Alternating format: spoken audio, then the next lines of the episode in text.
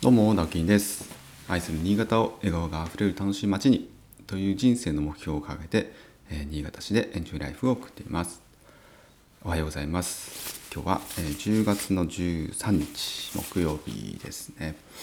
えー今朝なんかちょっと寒かったですね。えー朝はあんまり暖房エアコンつけないんですけど今日はちょっとあまりにもあの寒さがなんかね、えーまあ、は晴れ晴れでもないななぜでしょうかねただ今日の昼はね22度3度ぐらいまで上がるっていう予報が出てるので、うんまあ、ちょっとこうやっぱり朝晩の朝晩とか朝昼の 昼晩のね寒暖差がねどんどんどんどん激しくなってきたなと感じております。えーっと今日はですねうん昨日昨日ですね、えっと、YouTube を見ていて、まあ、あの私 YouTube ってほとんど見ないんですけどあの唯一見てるものがですね、まあ、キングコングの あの動画とか、えーチャンネルは登録していて、えーあとそれ以外は本当になんか話題になったとか、うん、なんかね気になるなっていうのは、えーちらっと見たりはしますけどもう大体キングコングの、えー追っかけみたいな感じで見てるんですが、えー、と西野さんがですねキングコングの西野さんが、えー個人的にやってるチャンネルの、えー、とスナック西野っていう、えー有料チャンネルがあるんですね。えーこちらまああの無料版と有料版っていうふうに毎回、えーとえーと2週に1度ぐらいかな、えー月にだから23本の配信があるんですけども、まあ、月額ね、えー500円600円ぐらいだったかな、えー払うとまあそれがね有料版が見れるんですけどね。で無償版も10分15分ぐらいはなんかその冒頭の、えー、と無無料タイムがあってですね。まあそれも、えーそれは誰も誰でも見れたりするんですけどと、まあ、基本的には、えー、と西野さんのその自宅にですねゲストを呼んで、えーとお酒飲みながらねあのもうざっくばらんに、えーいろんな話するっていうあのそういう、まあ、スナックという体でですねただ飲んで語るだけの あのそんな番組なんですけど番組というか、えーとまあ、それをただねこう一緒に同席してる感じでこう見れる聞けるっていう、まあ、そういう、まあ、価値って言ったらいいんですかねそれに対して、えー私もすごく気になる話結構聞けるので、まあ、いろんなゲストさん来るんですけど、えー楽しみにしています。でそれ昨日ね、えー、と先日の土曜日かな？土曜日の夜に割と更新されるんだったかな。そんな感じなんですけど、えーされたものをですね、えー見てたんですが、えーっとゲストがあの空手家っていう芸人さんですね。芸人、うんコンビの入江さんっていう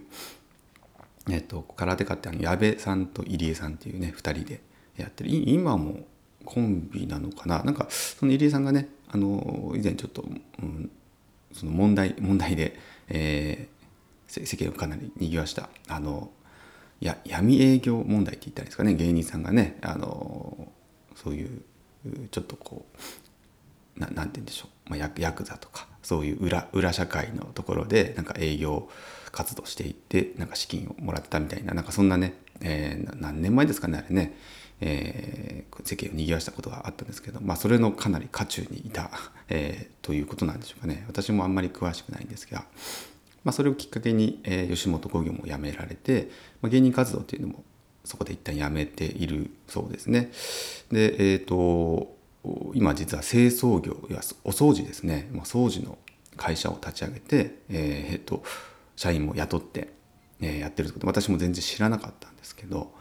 まあ、そんな入江さんをゲストにいろいろ話をされていてですねその中で、えっと、あのすごくえー私が言ってるですねその空き家の問題とか、まあ、日本のその文化、えー、と古き良きをですね、ないがしろにするというか新しいことっていうものが価値があるよねっていう文化がやっぱりその世界とのそのかなり、えー特殊な、まあ、育まれ方をしているというか価値観として、えー出ちゃできちゃできちゃってるよねっていうのを、うん、改めてなんかそのまあ西野さんがね話をされていたエンタメの話からも、まあ、読み取れたんですよね。まあ、具体的なちょっと有料放送の内容はあんまりね言及しませんけども、えっとまあ、これはでも西野さんも方々で言ってます。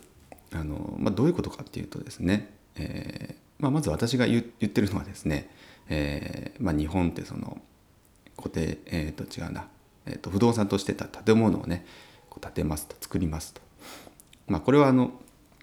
税税制上というかあの税の問題税が絡んでくるんですけど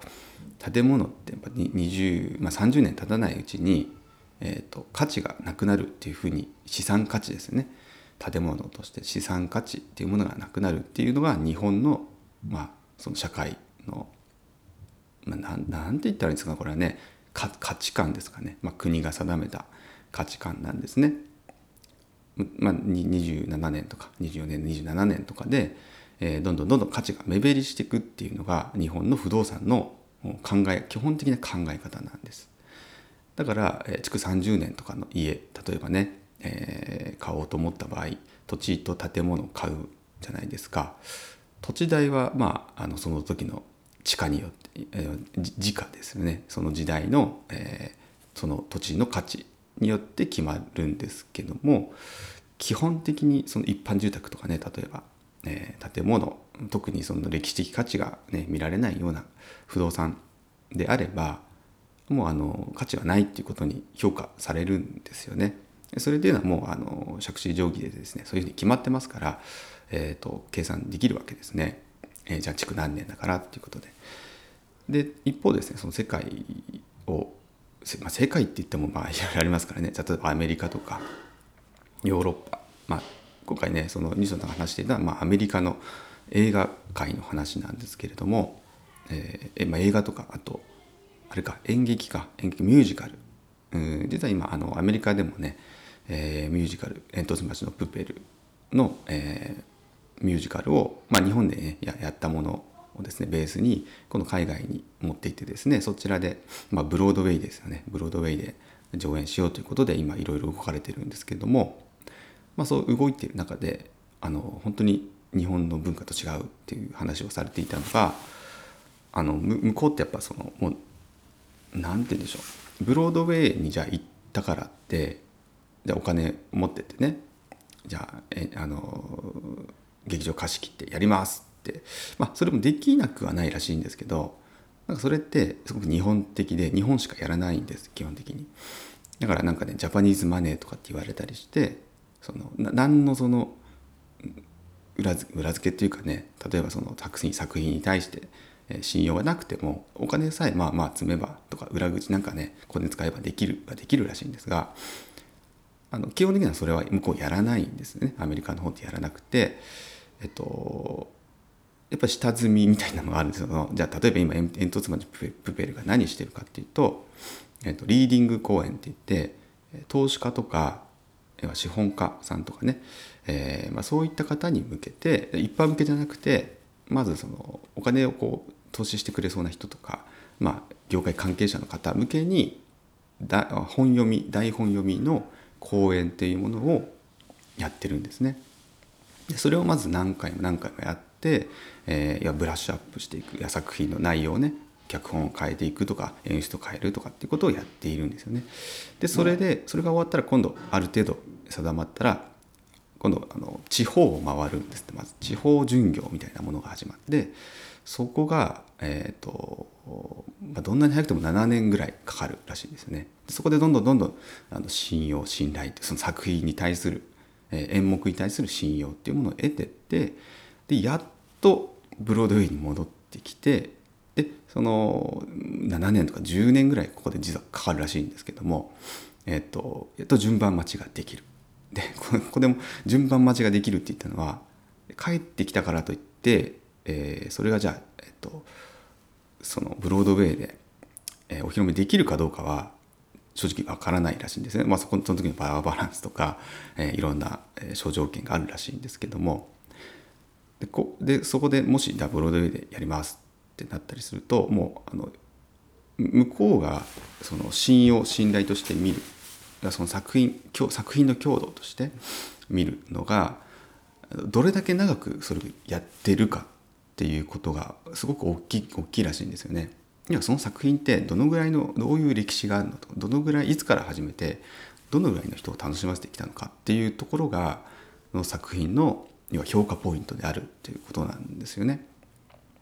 でこれって結構あのその家とか不動産に対する、まあ、資産価値の、えー、価値基準とやっぱり似てる気がするんですよね。日本って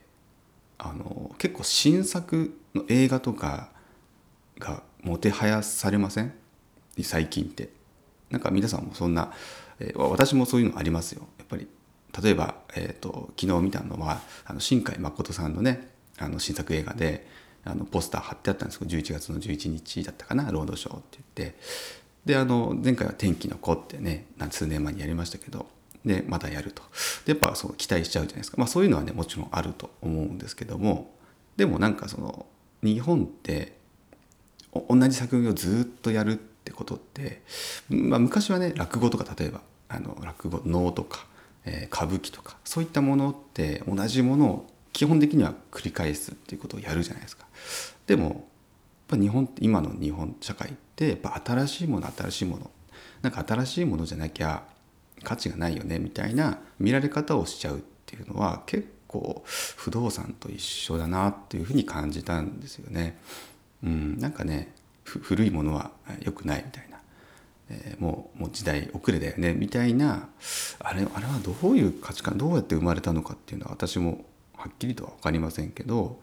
なんとなくやっぱりその西野さんのそのスナック西野のね放送を聞いていて結構共通するところってあるよななんそもそものやっぱり育まれてきた文化が全然違うのでまあしょうがないかなと思う 反面ですね。だからやっぱ西野さんもたまに言われるのがままだプペルやってんの？っていう。いつまで煙突町のプペルにしがんでんのっていうのを やっぱりね日本からはそういう声が上がるんですって。うん、で私なんかはその、まあ、オンラインサロンも入ってますからずっと何をやってるかっていうのは見てますけどやっぱそういうのも分からないでね、えー、いる方っていうのはまままだプペルやってんの、まあ、えミュージカルやんの、まあ、プペルをどんだけ稼ごうとしてんの？みたいな。でそういう見られ方をついついしちゃう方がまあ多いというかそういう声が上がるっていうのが日本らしい。日本らしさっていうかね日本特有のなんか文化らしいんですよね。で本当に反対でアメリカとかだとその作品で何年増えてるどれぐらいその規模を増やしていってるかっていうことが実は大事っていうことなんですよね。だからあのキャッツとかって皆さん聞いたことありますよね。ストンストンプとかなんかずっと私がなんかもう子供の頃からやってんじゃないかもう20年とか30年とかやってるものが多いんですよね。でそれが投資対象になるっていうことはぱり日本とその、まあ、アメリカの違いだな文化の違いだなというふうに改めて昨日感じましたという話をさせていただきました。だからどうしていいかっていうのは分からないんですけどね、えー、まあ、そういうところは、まあ、少なくとも私にもあったよなって思うんですそういうふうなのが当たり前って、まあ、思わされてたのか、まあ、テレビの影響かもわからないわからないですけどねうん、なんかそんなふうにうまくこう 社会を作られてしまったのかななんていうふうに、えー、感じておりました。はい、ということで今日も一日張り切ってお仕事頑張りましょう。それではまた。バイバイ。